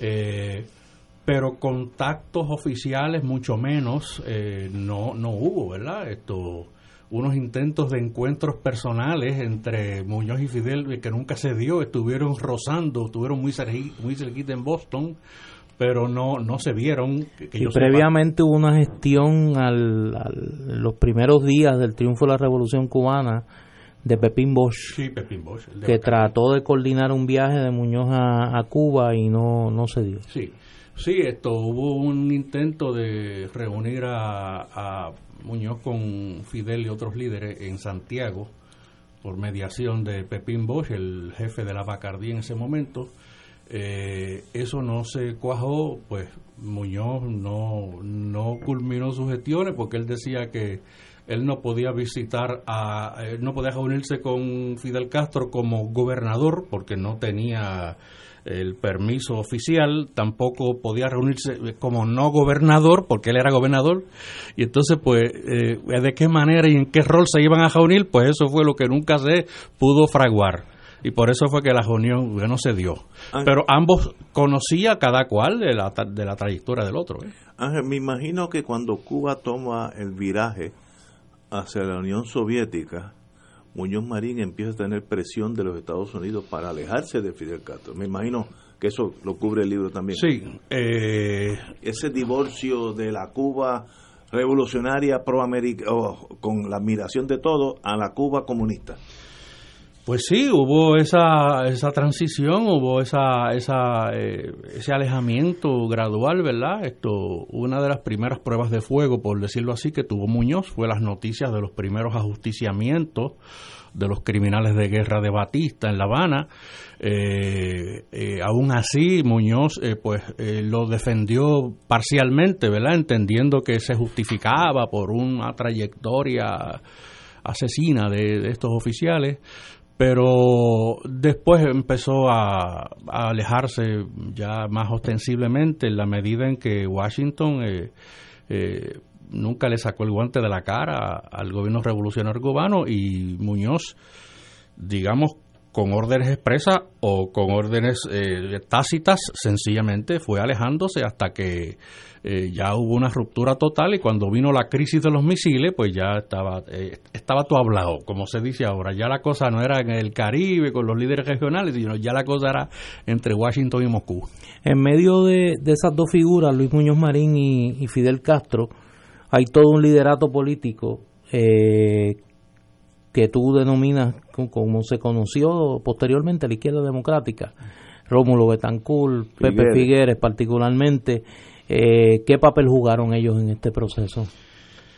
Bueno, fue un proceso de intento de mediación, eh, eh, de mirar a principio, como el mismo Muñoz, con simpatía a este, este proyecto exitoso de sacar a un dictador como Batista en Cuba. Eh, y entonces la izquierda democrática eh, lo que hacía era tratar de eh, traer a, Muñoz, al, a, perdón, a Fidel al redil de esa línea reformista, pero las circunstancias en Cuba no, o sea, le pasaron por el lado a eso. Esto, realmente la izquierda democrática era una versión de lo que en Europa era la socialdemocracia Aquí hubo una especie de adelantado que fue Víctor Raúl Aya de la Torre, el peruano, que fue como el, vamos a decir, el que trajo eh, el concepto de socialdemocracia a América Latina. Aquí se le llamó izquierda democrática, eh, que es un pretendido punto intermedio entre eh, la política y la economía socialista y el, y el, capitalismo puro, ¿verdad? Esto y entonces a partir de ese de ese de ese apadrinaje ideológico de Haya de la Torre, se conformaron todos estos líderes de partidos populistas de centro con todas sus tendencias. Ahí estaba Talleras Camargo de, Colombia, eh, los mismos presidentes cubanos, eh, eh, Carlos Prío, el mismo PRI de, de, México, esto, el APRA peruano, y uno de esos tantos partidos de América Latina era el Partido Popular Democrático eh, con, una línea pues eh, coincidente. Pero pues eso eh, la, la, izquierda democrática lo que quería hacer era un amortiguador verdad entre los dos supuestos extremos. Ya América Latina ya América Latina tenía experiencias de pues de, del fascismo derechista verdad y y con, con, con, Cuba ya estaba teniendo la primera experiencia sostenida revolucionaria y entonces pues eh, Muñoz hizo todos los malabares del mundo con sus compañeros. El caso de Muñoz en particular era que eh, pues con el más a Dios, rogando y con el mazo dando, a la misma vez que él hacía eso, estaba tratando de legitimar el ELA, porque esa era su criatura y esa era la niña que él quería presentar en sociedad y en gran medida sus intereses con relación a, al rol de la izquierda democrática con la revolución cubana era en gran medida para colar a Lela. Eh, pues el mundo sabía lo que era un Estado nacional soberano y en esta parte del mundo se conocía lo que era la estadidad federada. Lo que nadie conocía en los 50 era que era eso de Estado libre asociado. Y entonces, pues Muñoz eh, intentó pues, legitimar y traer para reconocimiento. Y su caballito de batalla fue la gente de la izquierda democrática y estos líderes. Eh, dos preguntas. Eh, una, si en medio de todo lo que estudiaste pudiste, eh, te encontraste con alguna información sobre la relación que tuvo doña Laura Meneses de Albizucampo con el Che en México, si eso tuvo alguna influencia en, bueno, ya Fidel eh, había expresado obviamente su solidaridad con la independencia de Puerto Rico desde su épocas de estudiante y presidió el Comité de Solidaridad con Puerto Rico en la Universidad de, La Habana. Eh, pero eh, sería interesante si tuviste oportunidad, encontraste alguna información eh, sobre cómo eso puede haber inclinado a Fidel a no tener mucho interés en conocer a Muñoz Marín. la compañera Eda López me textea que hay una carta de don Gilberto Concepción de Gracia a Fidel, donde él le denuncia la persecución contra el independentismo que, desató eh, Muñoz Marín en Puerto Rico. Y por otro lado, eh, me, gustaría que hablaras un poco sobre cómo eh, Muñoz utilizó la revolución cubana como el cuco eh, para posicionarse eh, eh, frente a Estados Unidos como la alternativa en el Caribe y América Latina, la famosa vitrina de la democracia, eh, en contraposición al cuco de la revolución cubana. Bueno, con relación a lo de doña Laura, no, no vi eh, documentos específicos, más allá de los que ya conocía, el, la relación de Laura con el Che y otros compañeros en México el conocimiento que ya tenía el liderato revolucionario cubano con relación a la represión que hubo aquí desde los 30 eh, eh, contra el, nacionalismo y, el, y, el, y el, el, rol de Muñoz en eso, eh, activo en los 50. Pero me imagino que eso haya sido un eslabón más en el conocimiento y en la constancia y en la cercanía política y emocional de Fidel Castro con, con, la, con la causa de Puerto Rico.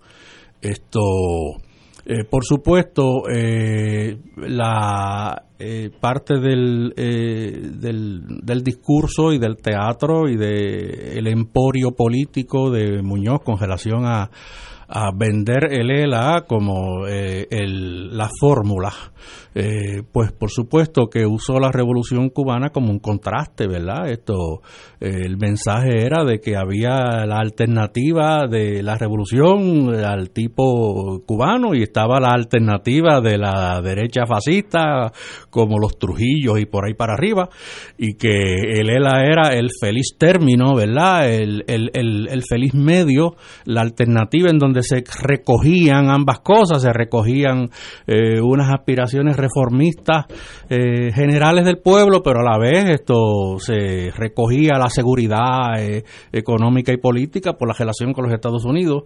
Eh, y sí, y, y a a, Estados Unidos, eh, eh, Muñoz aprovechó y le dijo, eh, apoya mi proyecto porque, porque nosotros somos la alternativa, porque lo otro es que se te vayan los países por ahí, ¿verdad? Por donde está Cuba. Así que apoya a la gente que está en la, en la izquierda democrática y en, en las aspiraciones de panamericanismo, que eso es otro aspecto que está por estudiarse.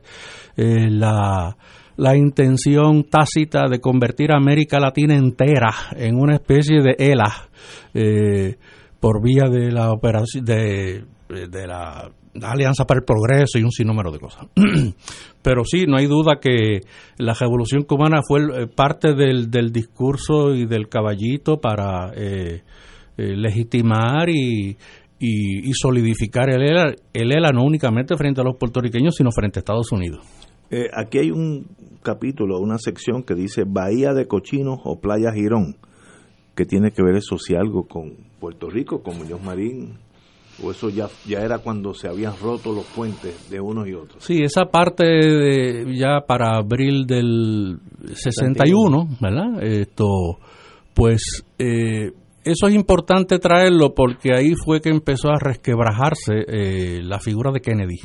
Eh, empezó el merecida o inmerecidamente el declive de, Kennedy y su, su, probable debilidad política. Y Kennedy era el, mentor de, Muñoz en Ah, veo, sí, sí, sí, sí. Lo eh, afectó porque... Sí, claro, eh, la medida en que, además que se utilizó a Puerto Rico eh, para los ataques, algunos de ellos anfibios desde Vieques, esto... agentes de inteligencia estuvieron merodeando y utilizando el territorio puertorriqueño, ¿verdad? Esto Así que eh, hay una hay una relación sin lugar a duda. Eso de Girón y, y Bahía de Cochino, pues sí. Eh, eh, Playa Girón. Playa Girón. y Bahía de Cochino, pues es la misma cosa. Para que Depende de cómo tú te ubiques frente al conflicto. Exacto. Este libro se presenta el miércoles. Sí, eh, pasado, eh, pasado mañana no, esto, el miércoles 20, sí, el miércoles 20 a las 7 de la noche, esto, en la Casa Soberanista, que es la, la sede principal del MUS. Eh, allí hay una compañera eh, que ustedes conocen y que va a ser la encargada y yo creo que ella puede expresarse un poco eso. con nosotros, no, ya viene por se escapa. viene por aquí de vez en cuando. ¿El libro dónde se consigue? Eh, Norberto González Plaza Las Américas y su y, Río Piedras también, La Mágica, eh, Biblioservice, eh, el Candil en Ponce. Vamos a estar eh, mañana sábado 16 a las 3 de la tarde en el Candil en Ponce con Tamara Yantín y los compañeros. Esto y entonces en las universidades pues también estamos haciendo presentaciones, ¿verdad? Pero las ventas están en esos lugares específicos. Yo tengo que decir lo siguiente eh, sobre este libro. Es un tema que pues yo he tenido la, la, suerte o la desgracia, no sé ya ni cómo calificarlo, de trabajarlo un poco.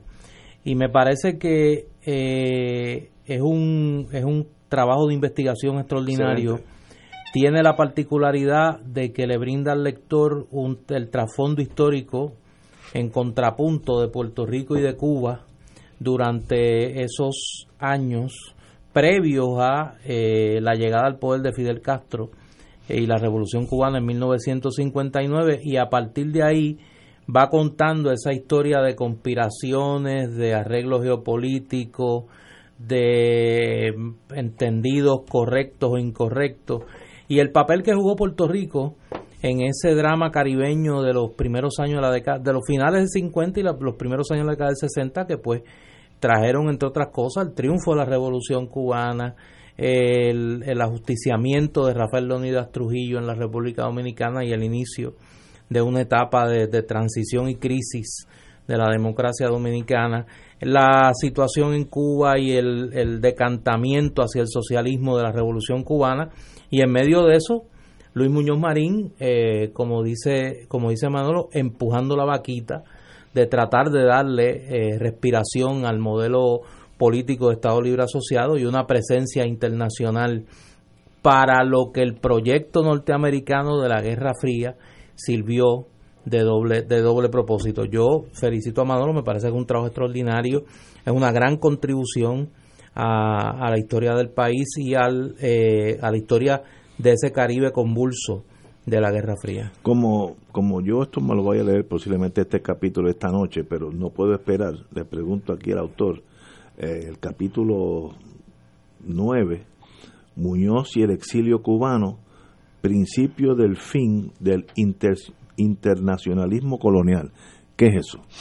Bueno, pues eso significó que el exilio cubano se dividió en mil pedazos eh, desde los más cercanos y simpatizantes originarios de la Revolución Cubana hasta la otra extrema reaccionaria de la derecha que siempre se opuso al proyecto revolucionario cubano.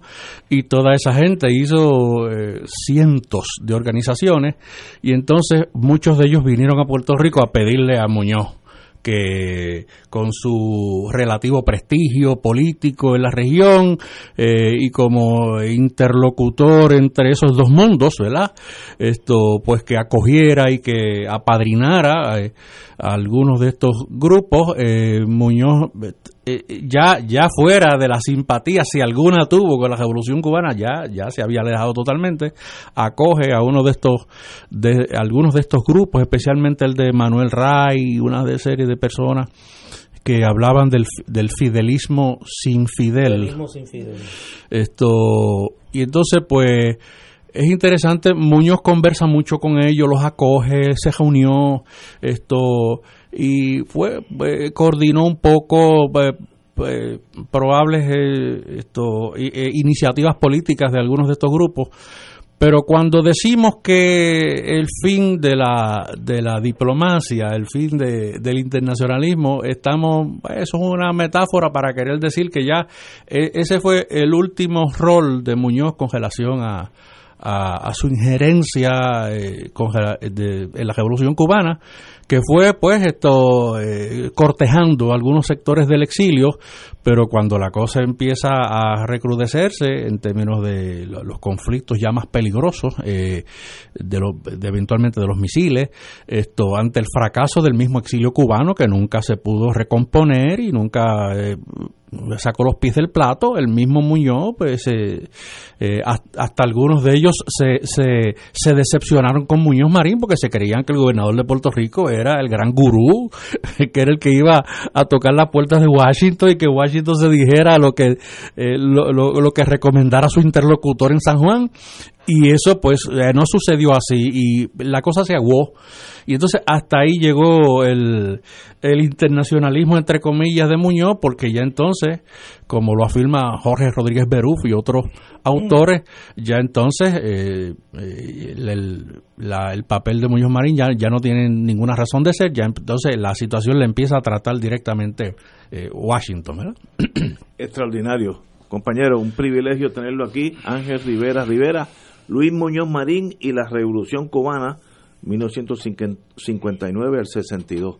Bienvenidos a Fuego Cruzado. Gracias por haberme permitido bailar en la Casa del Trompo. te lo agradezco. Vamos a una pausa, amigo. Esto es Fuego Cruzado por Radio Paz 810 AM.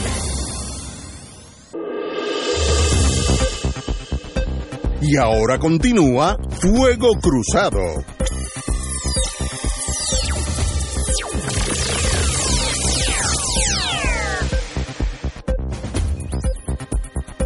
Amigos y amigas, tengo un mensaje de mi hija mayor que vive en, Maryland y es maestra y me dice que el condado de Charles County, a media hora al sur de Washington, está buscando, Charles County Public Schools, está buscando maestras de español desesperadamente. Eh, allá le llaman ESOL, ESOL, que significa English as a Second Language. English as a Second Language, para enseñarle inglés a estudiantes procedentes de otros países, en especial de Centroamérica y el Caribe. Eh, hay una gran escasez de maestros en Charles County. Aquellos que les interese que sean maestros con la licencia eh, de Puerto Rico, pues dejen aquí un mensaje en, en esta estación y yo lo recogeré el lunes y, y lo pondré en contacto con mi hija. Es 787 300 300 4982 787 349 82. Eso ha pasado en Puerto Rico varias veces y se han llevado un montón de maestros de primera línea. Yo conocí una muchacha en Houston, Texas, que era maestra allí, que había salido aquí en meses antes y hasta policías tropecé uno que me iba a dar un ticket y cuando se averiguó que era puertorriqueño me perdonó porque estaba violando la ley, iba a exceso de velocidad. Así que allá hay oportunidades y están buscando Charles County, que es al sur de Washington, D.C., un suburbio, están buscando maestras para enseñar English as a second language.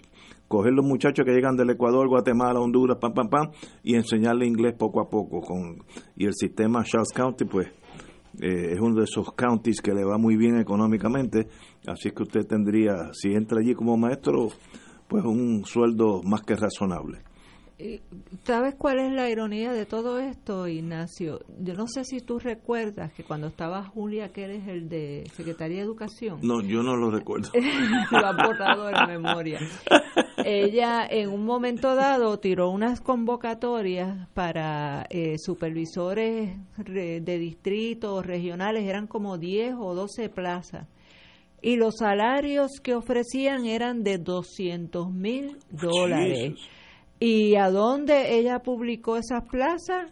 En el sistema educativo de Nueva York no las, no las publicaron aquí en Puerto Rico. Eh, yo recuerdo haber denunciado eso en una estación de radio, salió algo en la prensa, pero después jamás supe si ella logró nombrar esas plazas con esos salarios que eran entre 200 y 250 mil, quienes la ocuparon, si, si efectivamente vinieron personas del estado de Nueva York, norteamericanos, a ocupar esas plazas.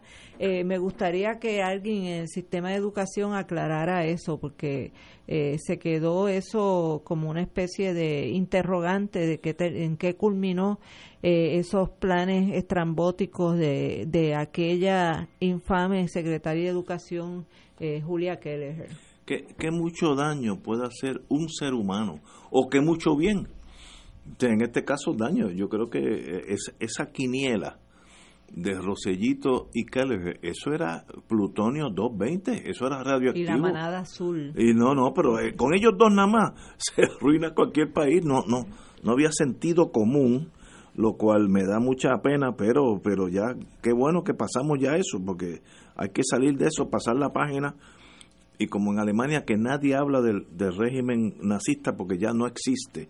Antes que llegue... Bueno, pero existen los nazis todavía, los fascistas. Sí, pero cuatro gatos. pero están vivitos y coleando todavía. De hecho son muchachos, yo, eh, yo, yo, vi un estudio hace muchos años de esa fringe, eh, lunatic fringe le llaman, son muchachos fracasados se dan cuenta que no van a funcionar en la sociedad. Sus amiguitos más pobres hoy en día están en la Facultad de Medicina de Düsseldorf. Eh, la, la, nena que era la feíta hoy es catedrática de ciencias en la Universidad de Heidelberg y él se quedó haciendo nada porque era bonito. Y eso va frustrando a esos muchachos y genera ese odio que en realidad no es un odio al semejante, es odio a ellos mismos.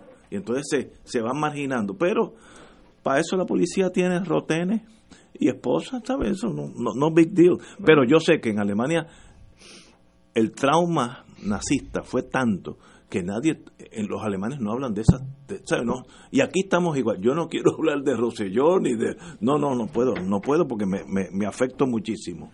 Bueno, vamos, tenemos que ir a una pausa. Vamos a una pausa y tenemos 15 minutos más de este programa. Fuego Cruzado está contigo en todo Puerto Rico.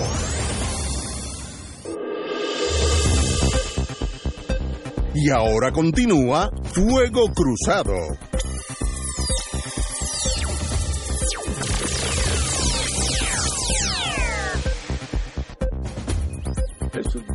Amigos y amigas, regresamos. Eh, tengo varias cositas. Yo, como dije, recibo ese magazincito del Navy, tiene cosas interesantes de vez en cuando. La verdad que usted recibe unas publicaciones bastante cuestionables. El primer ministro de Inglaterra, Boris Johnson, dice la noticia que creó una oficina de veteranos a los a los veteranos, la oficina de veteranos en los Estados Unidos. Yo no sabía que Inglaterra no tenía ni eso. The nation's first office of Veterans Affairs. Pero bueno, bien bien para los pero para los ingleses, pero lo interesante es lo que dice después. El primer ministro a su vez fue veterano. Sirvió en 29 el Regimiento 29 de Comando del Ejército de, eh, de Inglaterra y estuvo tres años en Afganistán, el primer ministro hoy, así que soldado de combate.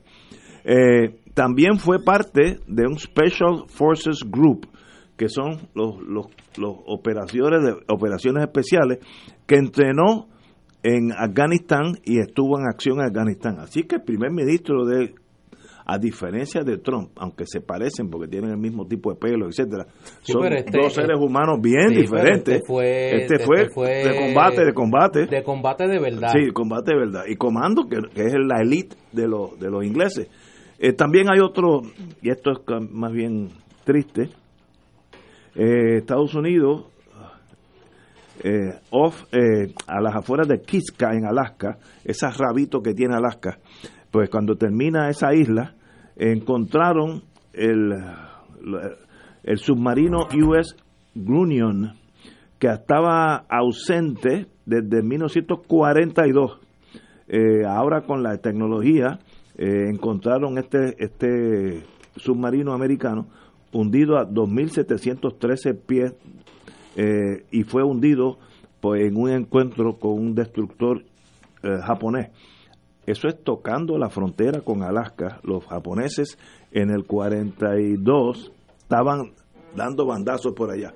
Y pues obviamente ahora lo van a buscar sacar los seres humanos que todavía están allí, en, en, en tomb, se dice en inglés, en, encapsulados en, en ese submarino y le van a dar un entierro militar unos añitos después, unas dos generaciones. En el 42. 42. Y yo no sabía que esto Sí, los huesos todavía quedan. Los huesos, eso todavía queda. El hueso dura muchísimo. Yo no sabía, también este artículo, que Japón hundió 42 submarinos americanos. Yo pensé, en ninguna película de John Wayne yo he visto que se hunde 42.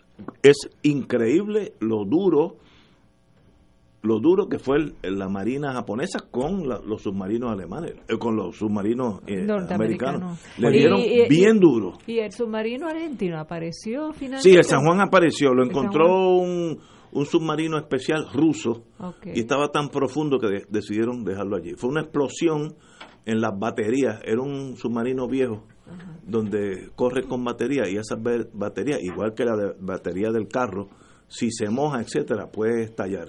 Igual igual que la que pasaría en el carro de ustedes. Eh, compañero, tiene Sí, hoy volviendo acá al siglo XXI. a veces Ese no fue a la Segunda a- Guerra, no. Es que andaba por la Segunda Guerra.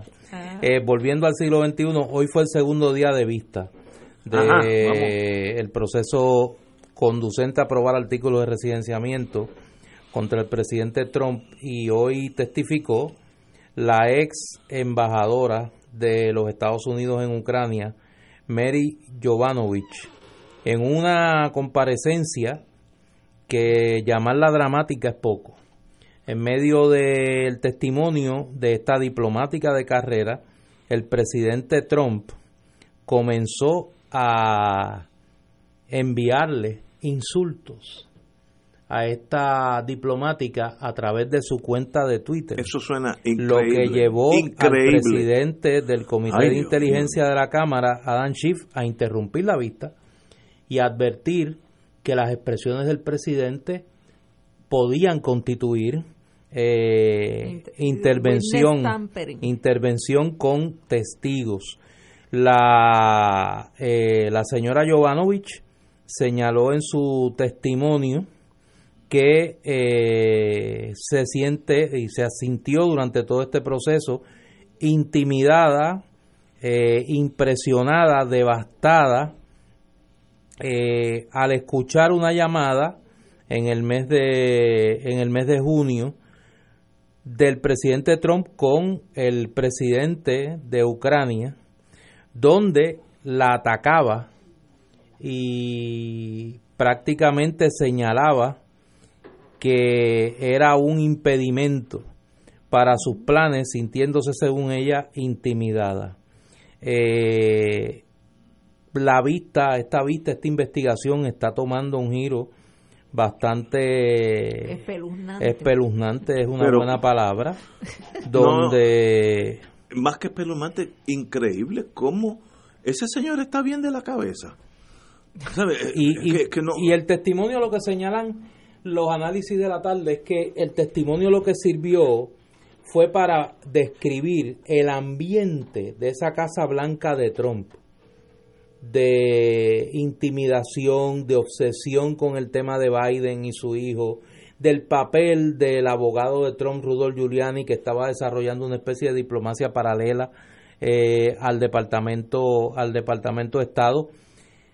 Y la campaña de desprestigio que montaron Giuliani y sus socios, Les Parnas y Igor Fruman, que están los dos en la cárcel, eh, contra esta diplomática, porque no se prestó a el intento del presidente Trump y sus colaboradores de que se, se obligara al gobierno ucraniano a, re- a comenzar una investigación contra el hijo del ex vicepresidente Joe Biden. Mañana continúan las vistas. increíble. Eh, y yo creo que esto está colocando a Trump contra la soga en términos del futuro de su presidencia eh, de una manera que va a tener que llevar a los republicanos en el Senado a pensar qué van a hacer. Pero Eh, eh, es más es más grave que eso porque fíjate que desde un principio lo que se ha estado investigando contra Trump ah, siempre ha estado relacionado con su relación con Putin y con Rusia. Y entonces empezó con, con aquel asunto de las reuniones del hijo, con, con el embajador de Rusia, eh, siguió por ahí con que él había llegado un- un- con, con un acuerdo con Putin de si él ganaba la presidencia, eh, pues honrar eh, ciertos acuerdos este, entre Estados Unidos y Rusia eh, que no se estaban en ese momento trabajando. Y entonces ha seguido el, el, la constante en toda esta investigación es Rusia y Putin. Pero ya esto está llegando a unos niveles de que ese testimonio de esa señora eh, prácticamente no, no solamente son artículos de residenciamiento, son artículos de alta traición de un de un presidente de Estados Unidos actuando en beneficio de una superpotencia eh, que se considera prácticamente enemiga de Estados Unidos eh, y en favor de esa de, de, ese país de Rusia y de Putin porque eh, la crítica que se le ha hecho a Trump con relación a a, su manejo del tema de Ucrania, todos los analistas y los exsecretarios de Estado eh, de Estados Unidos, todos dicen lo mismo. Eh, todo lo que ha hecho Trump con relación a este tema, el único que favorece es a, a Vladimir Putin y a la Federación Rusa. y eso en un presidente de Estados Unidos son palabras mayores. traición. Es traición. Y esa cosa de mandarle un tweet a una señora que está testificando y decirle cuatro cosas es un acto de alguien que está demente. Eso no es no es ni malo. Stalin no hubiera hecho una cosa así. ¿Sabe? Hay, hay, ciertas cosas que uno no hace. Eh, eh, no yo creo que no hay forma de entender. Yo creo que yo no soy psiquiatra. Dios me libre. Pero yo creo que Trump no está bien. No, no, es que me, yo siempre he dicho, ese señor está malo. Pero eso lo dijeron siete psiquiatras desde que salió Por presidente. Pero ahora con esta presión se está yendo, como dicen en adjunta, por encima de los gandules. Y se cada día se va a quedar más solo y más aislado porque este ¿quién, ¿quién quiere que Trump lo nombre embajador de nada en estos momentos. Eh, Néstor, si a ti te llama Trump y te ofrece... No, no, para nada. Ah, este, para nada. ¿Quieres ser mi embajador? Mira, muchacho. No, para nada. Oye, mira, hay una, hay una noticia aquí que rompe en la tarde. Me parece que el gobierno está formando un pequeño reguero con lo que tiene que ver con el, con el lunes. El Departamento de Educación, luego de que el gobierno concediera el día libre a los empleados públicos con cargo a vacaciones, el Departamento de Educación acaba de anunciar que habrá clases en el sistema público de enseñanza hasta la una de la tarde. Eso es un error. Y que entonces el personal docente y no docente va a trabajar hasta las dos de la tarde. Y si un padre quiere llevarse a sus hijos a, ver las abuelas, a ver las abuelas el propósito de, del feriado que decreta la gobernadora, que es que la familia no interrumpa esa, esos días libres, lo, de, lo derrota el Departamento de Educación. Mínimo de coordinación, por lo menos, por favor.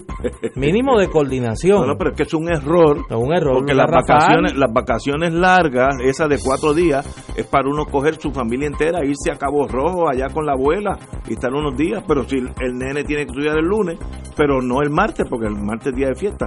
Un absurdo. Quien se inventó eso debe ser un burócrata. No, el secretario, no, el, pues, secretario de Educación, Eligio Hernández. Sigue siendo un absurdo y sigue siendo un burócrata, porque es la única explicación. Fuerte, fuerte. Tenemos que irnos. Así que hasta el lunes a las 17 horas. A doña Wanda me ponga la casa en orden.